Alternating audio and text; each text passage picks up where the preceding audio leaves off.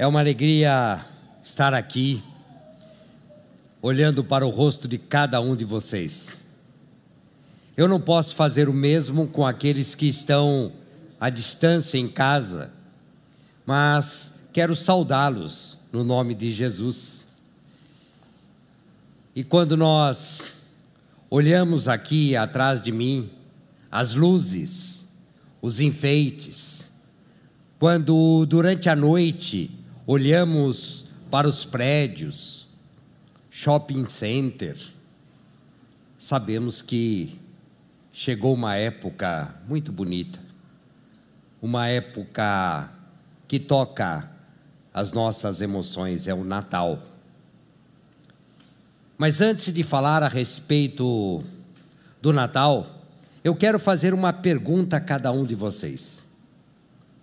Você já foi vítima de uma notícia falsa, do famoso fake news. Quem sabe você seja aposentado ou funcionário público e recebeu aquela notícia de que aquele atrasado chegaria, aquele precatório tão demorado vai ser pago. Recebeu, fez planos, ficou eufórico mas veio a notícia verdadeira. Isso era falso. Fake news. Eu acho que na época em que nós vivemos, todos já fomos alvos, ou a grande maioria, dessas falsas notícias. Mas por que eu fiz essa pergunta? Porque o tema de hoje diz respeito a uma notícia, a uma revelação. Aliás, a melhor notícia que já recebemos em todos os tempos. E o melhor de tudo, não era fake, era uma notícia verdadeira. Os judeus esperavam o Messias prometido, eles sabiam que ele chegaria, mas não sabiam quando. Até que naquela noite chegou a notícia, a grande revelação. Essa grande revelação diz respeito ao Natal. Natal é uma palavra que deriva do verbo nascer. Você já usou a expressão cidade natal? Cidade de nascimento. E é por isso que, nesta época, comemoramos o nascimento de Jesus. Natal é essa celebração do nascimento de Jesus, embora a tradição brasileira venha pouco a pouco, sorrateiramente, deturpando essas comemorações, deturpando o verdadeiro sentido do Natal e transformando a data em ceias fartas, suntuosas, muitos presentes. É a tradição da sociedade consumista com as quais nós temos que tomar cuidados. Eu não sou contra ceia nem contra presentes. Eu também compro, eu também dou presentes. Eu também terei ceia em família, mas é preciso tomar o cuidado, porque esse não é o verdadeiro sentido do Natal. O verdadeiro sentido do Natal está relacionado a um anúncio, a uma revelação, a mais importante de todos os tempos. E sabe por quê? Porque dela depende o nosso futuro espiritual. Por isso ela é tão importante. É sobre isso que nós falaremos hoje, sobre a chegada de Jesus Cristo ao mundo. Quais foram as circunstâncias que cercaram o nascimento do próprio Deus? E para isso eu convido vocês a lerem comigo o Evangelho de Jesus Cristo relatado por Lucas, capítulo 2, nós vamos ler do versículo 1 até o vigésimo, 1 a 20. Lucas 2, de 1 a 20. Lucas relatando sobre essa grande revelação, ele diz: Naqueles dias, o imperador Augusto decretou um recenseamento em todo o Império Romano. Esse foi o primeiro recenseamento realizado quando Quirino era governador da Síria. Eu quero que vocês reparem nos pormenores que Lucas vai nos dando, históricos. O imperador Quirino, que era governador, para mostrar essa notícia é verdadeira, há dados históricos. Todos voltaram à cidade de origem para se registrar.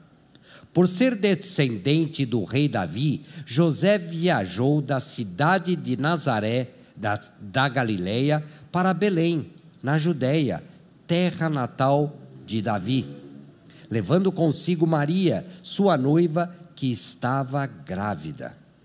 E estando ali, eles ali, chegou a hora de nascer o bebê. Ela deu à luz seu primeiro filho, um menino envolveu-o em faixas de pano e deitou-o numa manjedoura. Manjedoura é aquilo que lá no interior nós chamamos de coxo, lugar onde se coloca comida para os animais. E assim Maria deitou numa manjedoura, porque não havia lugar para eles na hospedaria. Naquela noite havia alguns pastores nos campos próximos, vigiando rebanhos de ovelhas. E de repente, um anjo do Senhor apareceu entre eles, e o brilho da glória do Senhor os cercou. Ficaram aterrorizados. Mas o anjo lhes disse: Não tenham medo. Trago boas notícias que darão grande alegria a todo o povo.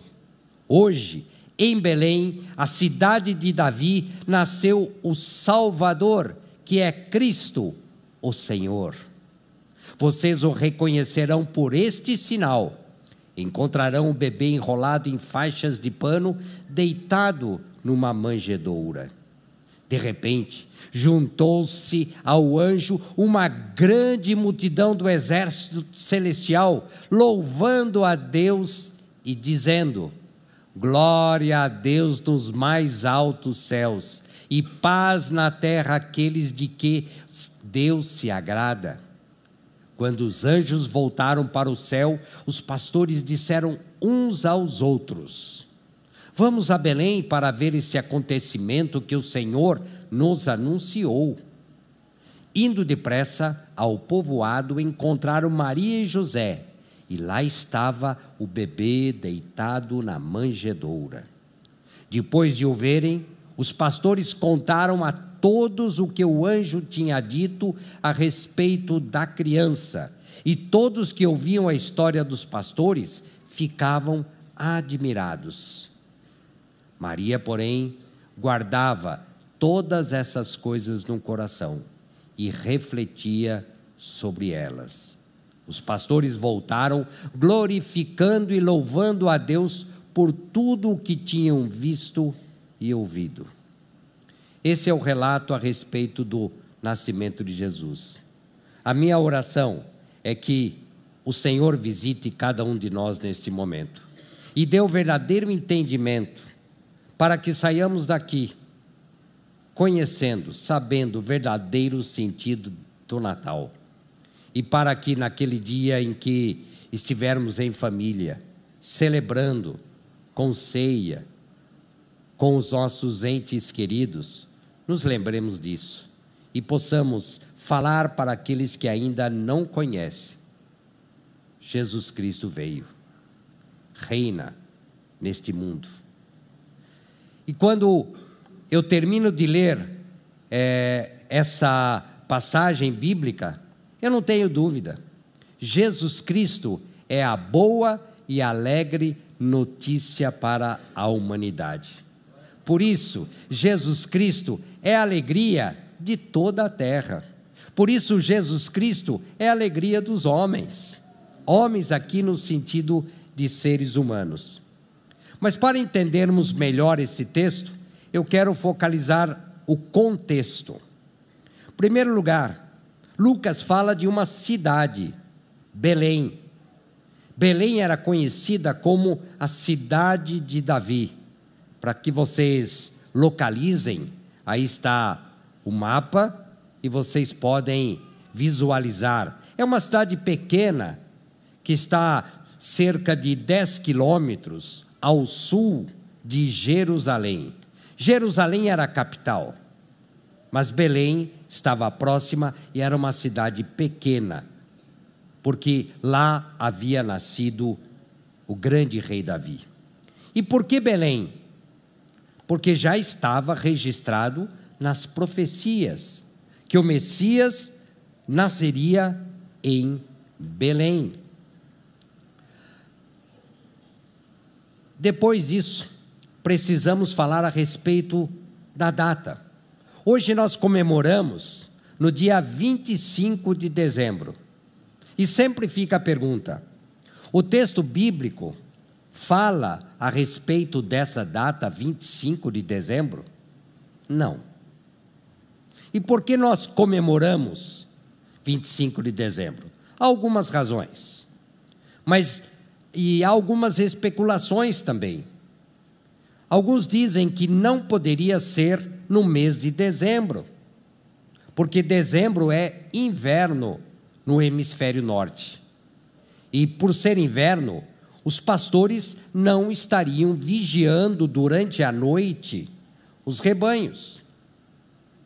E outros também dizem que o imperador não ordenaria esse deslocamento grande que houve numa época de inverno. Alguns falam que talvez tenha sido março ou abril, mas há muita especulação e nenhuma decisão na palavra. Porque a data não é tão importante assim. O importante é o fato que ele veio, que ele nasceu.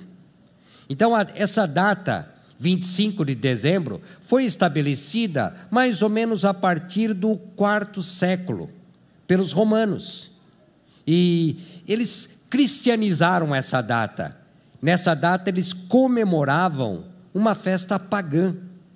Era é, estava relacionado ao chamado solstício. Olha que palavra difícil, né? Solstício de inverno especialmente aquela, aquela data em que o período da noite é mais curto.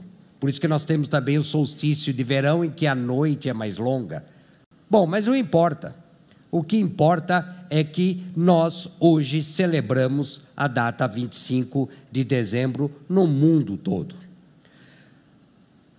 A Bíblia fala a respeito da chamada plenitude dos tempos. O que é essa plenitude dos tempos? Que Jesus nasceu no tempo certo, no tempo de Deus, naquele, naquela data em que Deus estabeleceu. E isso que é importante para nós hoje. Mas por que essa viagem e esse decreto, opa, esse decreto do imperador?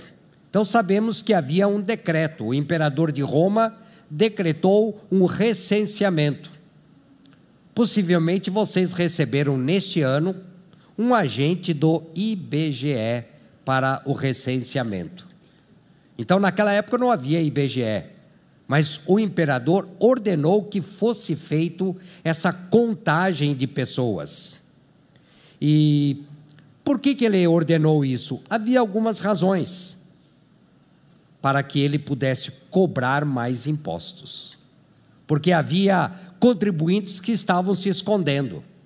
Então, fazendo o recenseamento, ele poderia cobrar mais impostos. Outra razão era a respeito do recrutamento militar, para que o imperador soubesse quantos jovens da idade do exército para integrar o exército romano havia naquela região.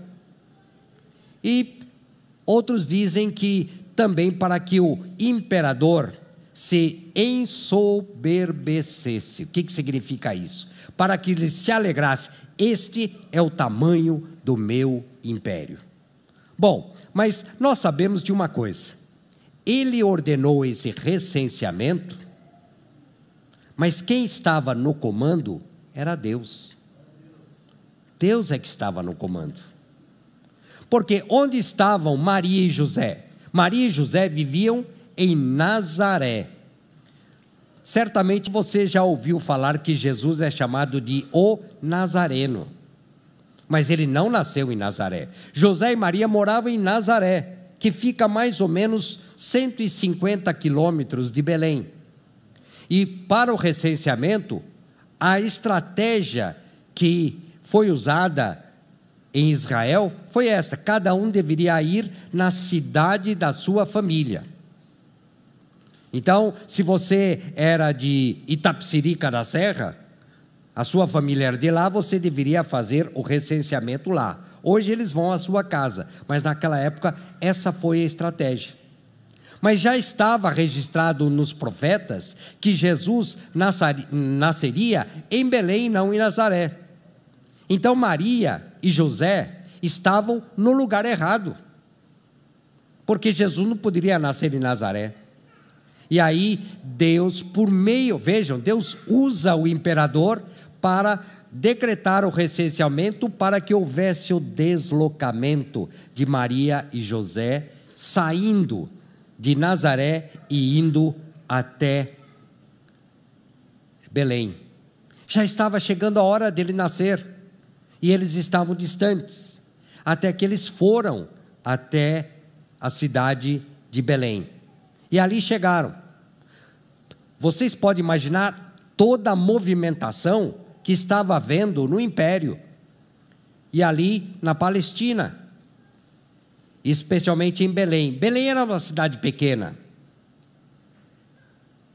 Não havia tantos hotéis, as hospedarias.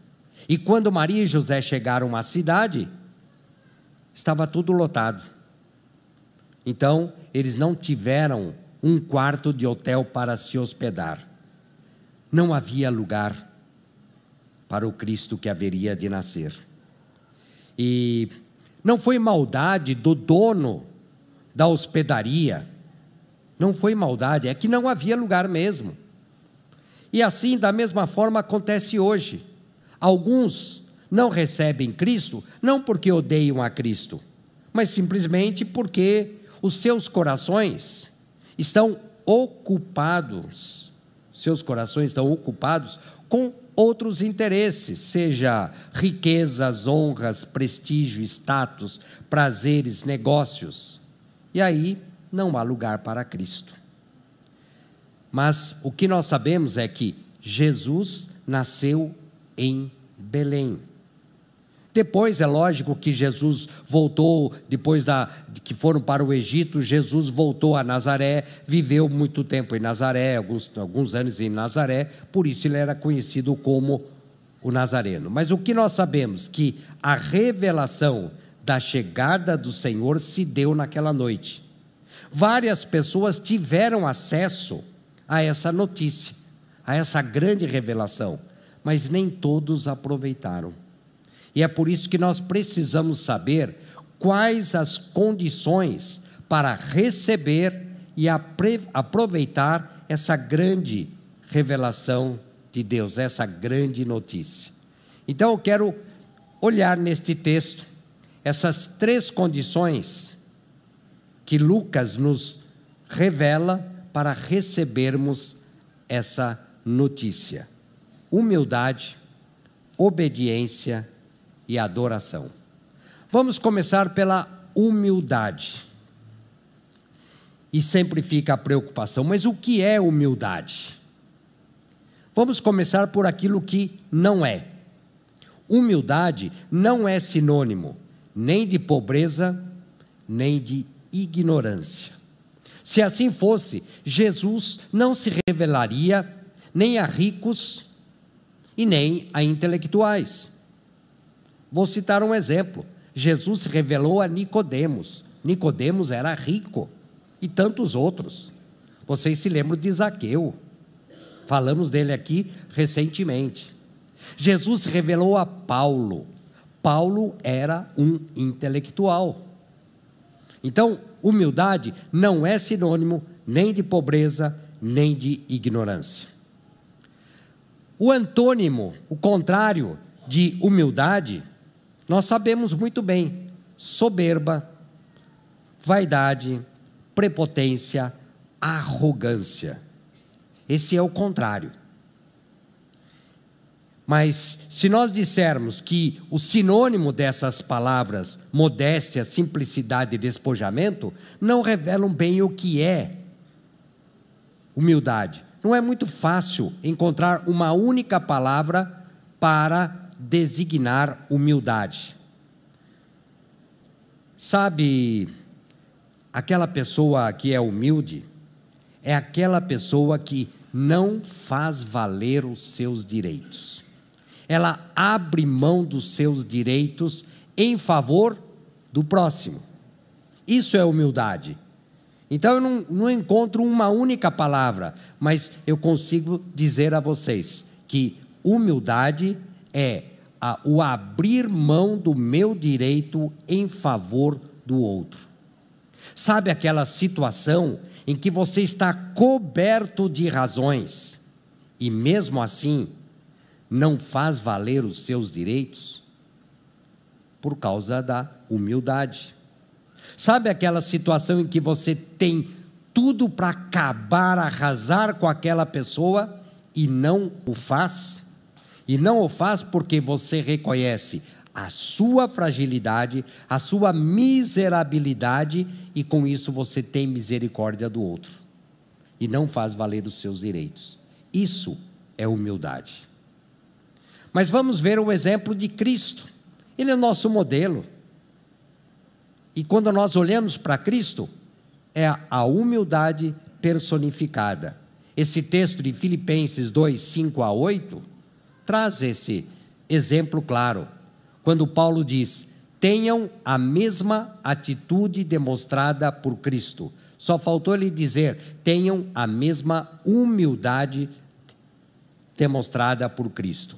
Embora sendo Deus, não considerou que ser igual a Deus fosse algo que devesse se, a que devesse se apegar. Ele era Deus. Uma série de direitos prerrogativas que ele tinha, mas ele não se fez valer disso. Em vez disso, esvaziou-se a si mesmo. E aqui talvez uma palavrinha que possa ser sinônimo de, de humildade: esvaziamento. Jesus se esvaziou a si mesmo, assumiu a posição de servo e nasceu como ser humano. Quando veio em forma humana, humilhou-se e foi obediente até a morte e morte de cruz. Aí está o nosso exemplo de humildade.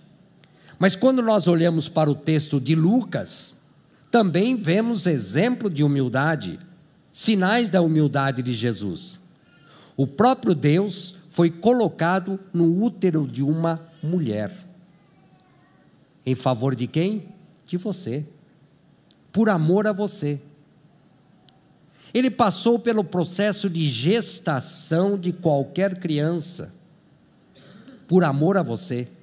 Ele foi enfaixado em panos, como diz o texto, como qualquer criança, por amor a você. Ele foi colocado em uma manjedoura. Vejam, o Rei dos Reis nasceu em um lugar humilde. E esse é o nosso exemplo maior. Mas essa atitude humilde de Jesus Cristo garante a nossa salvação espiritual. A regra do céu é esta: primeiro a humilhação, depois a exaltação. Essa é a regra do céu. Mas vamos ver também a humildade que nos cabe. É o exemplo que os pastores nos dão. Você já pensou bem? Os primeiros a conhecerem, a saberem dessa notícia da chegada de Jesus foram os pastores, não foram os poderosos, que receberam a notícia em primeira mão. Não foi o imperador romano, que era a autoridade maior política daquela época. Não foi o rei Herodes. Não foram os líderes religiosos de Jerusalém. A notícia foi dada a pessoas humildes, aos pastores. E sabe por quê? Porque os poderosos têm o coração envaidecido. Os pastores não tinham esse coração envaidecido nem pela sabedoria, nem pelo poder. Por isso eles receberam bem a notícia. Os pastores não foram orgulhosos, nem foram rebeldes. Eles eram humildes, mas eles conheciam a promessa. Eles eram humildes, mas eles sabiam da chegada do Messias. Não sabiam quando. Por isso, quando eles ouviram a notícia, eles não ficaram questionando os anjos. E é por isso mesmo que Natal é um ato de humildade. Jesus Cristo abriu mão dos seus direitos de Deus e se fez homem. Nasceu como homem, viveu como homem, morreu como homem, só para possibilitar a nossa salvação espiritual. E sabemos que ele morreu morte injusta, porque, como Deus, ele não tinha pecado algum. E é por isso mesmo que, sem humildade, não reconheceremos a nossa condição de pecadores que precisa, precisamos desesperadamente de Deus, que somos dependentes dele. O primeiro passo é o reconhecimento da nossa miserabilidade e nossa necessidade de reconciliação com Deus. Por isso, a humildade é o primeiro passo para recebermos a notícia e aproveitarmos essa notícia. O segundo passo é obediência. Talvez tenha passado pela mente daqueles pastores, porque o anjo falou para eles: o sinal é a manjedoura. E talvez eles tenha passado pela mente deles: o Messias nascer num lugar simples, humilde, eles não questionaram, eles obedeceram, porque era uma noite especial. E quando o anjo disse quem era a criança, há três palavrinhas importantes aqui. O anjo disse que essa criança que havia nascido e estava numa manjedoura era o Salvador. Nasceria aquele que veio para salvar os perdidos. O próprio nome Jesus já revela isso. Jesus significa Salvador. Havia nascido Jesus, o mediador entre Deus e os homens. Nós estávamos mortos em nossos delitos e pecados, conforme diz Paulo. Mas ele nasceu para que nós pudéssemos nos reconciliar com Deus. Ele é o único que pode resolver o grande dilema da humanidade o domínio e a escravidão do pecado. E sabem por quê? Porque Ele é o caminho, a verdade e a vida. Ninguém se reconcilia com Deus sem ser por meio de Jesus Cristo. E é por isso que ele precisava nascer. Mas ele é também o Cristo, o ungido de Deus, o Messias tão esperado e tão prometido desde o Antigo Testamento. Enfim, havia nascido aquele que haveria de trazer uma grande esperança, não só para os pastores, mas para toda a humanidade. É por isso que o anjo disse: motivo de alegria. Mas ele é Senhor. E o que significa ser Senhor? Em outras palavras, é o próprio Deus. Ele é aquele a quem devemos obediência, reverência, aquele que governa a nossa vida, aquele que governa a humanidade, aquele que tem poder sobre tudo e sobre todos. Assim era aquela criança. E depois que ouviram o anúncio dos anjos, os pastores não duvidaram, não hesitaram, nem ficaram discutindo sobre o que fazer, nem voltaram ao seu trabalho, nem foram dormir. Eles obedeceram à voz do Senhor por meio do anjo. Eles entenderam, eles obedeceram. Sem demora, seguiram as orientações do anjo e foram até Belém conhecer aquele que traria salvação para eles. E depois que eles foram, viram a criança. Esse é o terceiro passo. Precisamos de humildade, precisamos de obediência e, consequentemente, depois disso vem adoração. E mais uma vez, os humildes pastores nos dão uma viva lição. Além de ir ver a criança, eles adoraram. E depois de adoraram, eles divulgaram aquilo que, tenham, que tinham visto. E é, é isso que nós dizemos, é a missão da igreja de Cristo: anunciar, como os pastores fizeram. Eles adoraram, isto é, eles reverenciaram, eles renderam culto àquela criança que era o próprio Deus. E a verdadeira adoração começa na transformação da nossa vida e do nosso caráter. Então, não foi uma simples contemplação da criança, mas foi ação da humildade, que é sobrenatural, que leva a obedecer, que é outra ação sobrenatural, porque ela vence a nossa natural rebeldia. A vida daqueles pastores foi transformada, porque eles passaram a divulgar. Possivelmente, o texto não diz, mas possivelmente houve aqueles que disseram para os pastores, porque eles passaram a divulgar tudo aquilo. Vocês viram anjos? Ah, conta outra, vai. O Messias nasceu e está numa manjedoura? Não é possível. Mas eles não se importaram com nada. Eles focaram no seu Salvador.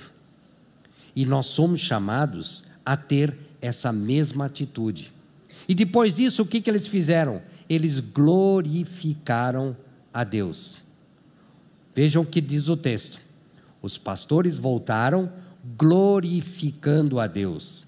Eles tinham o coração cheio de gratidão pelo anúncio, glorificando a Deus, louvando a Deus por tudo aquilo que eles tinham visto e ouvido. E é por isso que nós não devemos guardar só para nós a salvação. A salvação é individual. Deus fala pessoalmente. Mas cabe a cada um de nós como seguidor de Jesus Cristo, anunciar. E somos chamados a fazer isso no Natal, mostrando aos nossos familiares quem é essa criança que é celebrada no dia 25 de dezembro. Porque cabe a cada um de nós fazer isso. Depois, é preciso saber que atitude tomar depois que passamos pela humildade, depois que passamos pela obediência e pela adoração, que atitude tomar? Vejam que não é próprio da minha natureza ser humilde.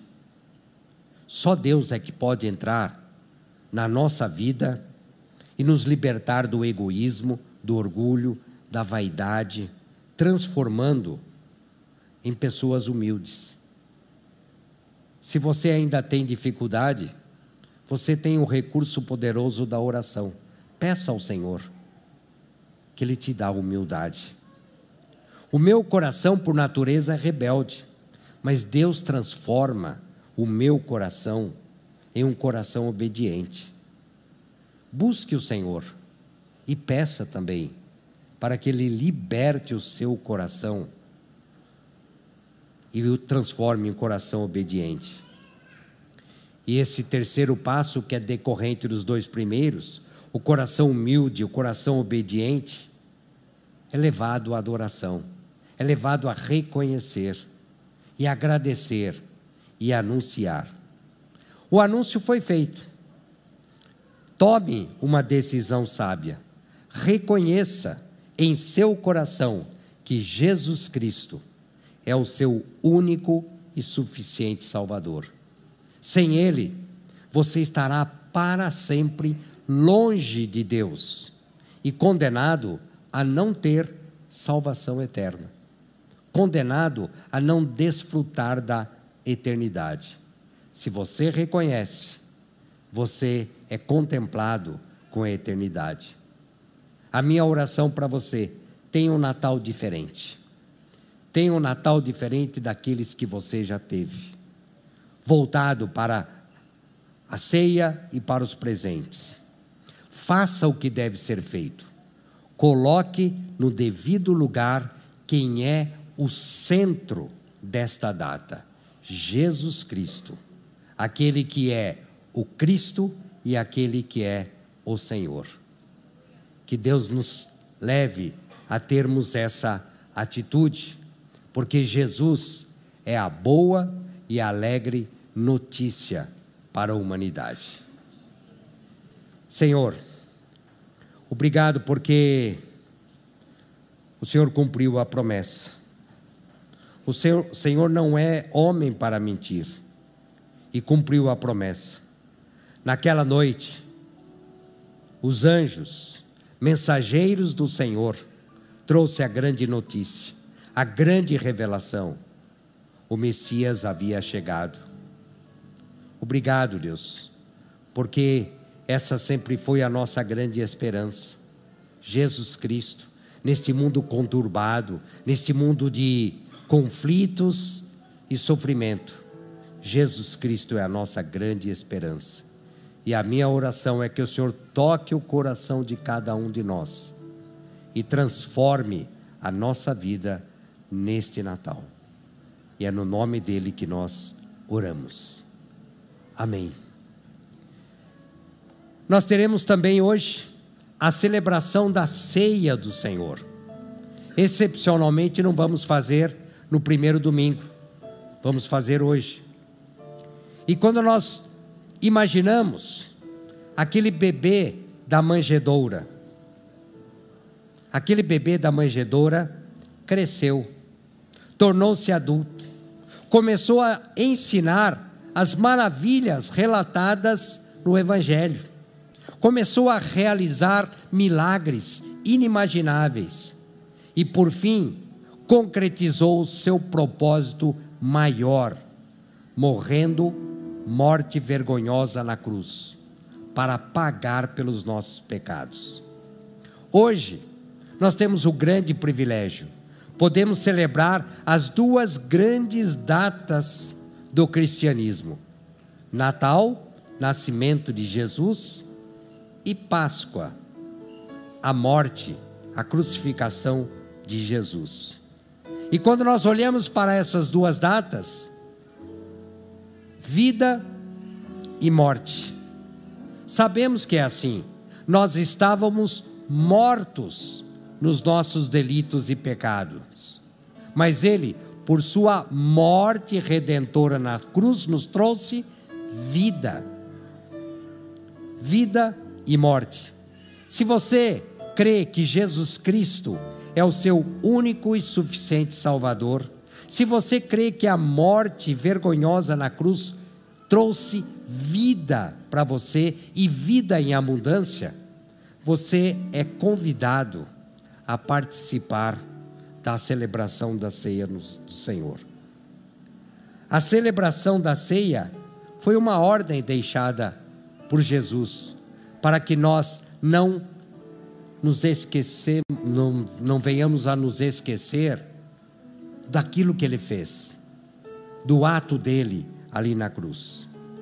Então, a minha palavra para você: creia, participe e celebre. Pegue os elementos. E quando você está diante desses elementos, a olhar para este pedaço de pão, você vai saber que ele simboliza, conforme o próprio Senhor nos deixou, o corpo dele. O corpo dele que foi esmagado, conforme Isaías, foi moído. Então, isso significa que ali na cruz você estava lá. Como se eu não havia nascido? Os seus pecados estavam lá. Eles foram cravados naquela cruz, porque Ele nos amou. Um ato de amor. Então, coma deste pão e tenha o coração agradecido pelo ato de Jesus ali na cruz.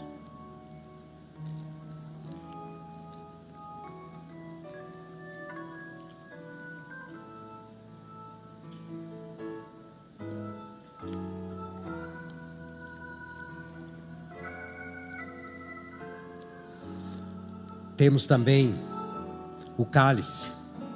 E conforme disse Jesus, este é o sim, simboliza o cálice da nova e eterna aliança. Por causa do sangue derramado por ele na cruz, nós temos o perdão dos nossos pecados. E quando você tomar, tenha o coração agradecido e saiba, o bebê da manjedoura voltará. Ele voltará. Mas ele não voltará num útero de uma, de uma outra mulher. Não é isso. Ele voltará, conforme nos relata a palavra, em poder e glória. E essa é a nossa grande esperança. É por isso que nós celebramos a ceia, celebramos o Natal porque a nossa grande esperança da vida eterna, ele voltará em poder e glória para nos levar à sua, à sua igreja, somos nós. Tome do cálice e celebre. Senhor, obrigado pela cruz do Calvário. Obrigado porque o Senhor injustamente, foi crucificado. O Senhor morreu morte vergonhosa na cruz. Isso nos possibilitou a salvação. E nós, neste dia, Deus, te agradecemos, porque o Senhor veio e o Senhor morreu na cruz, por amor de cada um de nós. E é por isso que nós oramos, louvando, aquele que é alegria de toda a terra, Jesus Cristo, o nosso Salvador e o nosso Senhor. No nome dele é que nós oramos. Amém. Amém.